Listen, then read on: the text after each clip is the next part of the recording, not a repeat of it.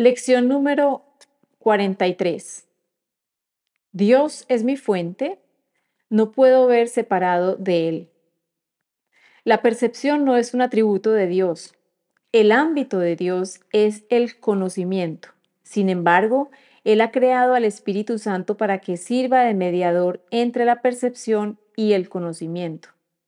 Sin este vínculo con Dios, la percepción habría reemplazado al conocimiento en tu mente para siempre. Gracias a este vínculo con Dios, la percepción se transformará y se purificará en tal medida que te conducirá al conocimiento. Esa es su función tal como la ve el Espíritu Santo. Por lo tanto, esa es en verdad su función. En Dios no puedes percibir.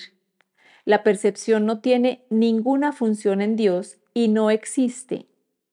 Pero en la salvación, que es el proceso de erradicar lo que nunca fue, la percepción tiene un propósito sumamente importante.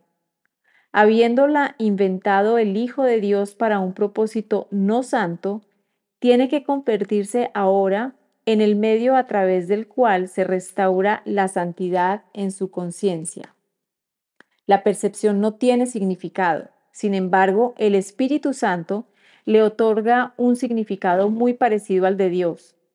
Una percepción que ha sanado se convierte en el medio por el que el Hijo de Dios perdona a su hermano y por ende se perdona a sí mismo. No puedes ver separado de Dios porque no puedes estar separado de Dios. Todo lo que haces, lo haces en Él, porque todo lo que piensas, lo piensas con su mente.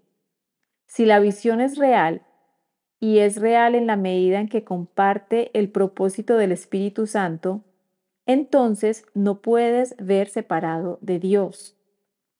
Hoy son necesarias tres sesiones de práctica de cinco minutos cada una. La primera debe hacerse lo más temprano que puedas, la segunda lo más tarde posible y la tercera en el momento más oportuno y adecuado que las circunstancias y la buena disposición permitan. Al comienzo de estas sesiones repite la idea de hoy para tus adentros con los ojos cerrados. Luego mira a tu alrededor brevemente, aplicando la idea específicamente a lo que veas. Cuatro o cinco objetos durante esta fase de, de la sesión de práctica serán suficientes. Podrías decir, por ejemplo, Dios es mi fuente, no puedo ver este escritorio separado de él.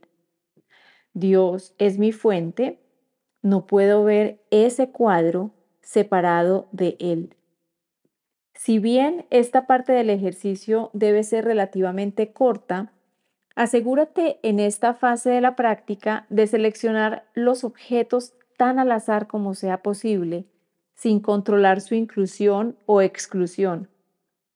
Para la segunda fase, la más larga, cierra los ojos repite la idea de hoy nuevamente y luego deja que cualquier pensamiento pertinente que se te ocurra sea una aportación a la idea de hoy en tu propio estilo particular. Pensamientos tales como veo a través de los ojos del perdón, veo el mundo como un lugar bendito, el mundo me puede mostrar quién soy, veo mis propios pensamientos que son como los de Dios.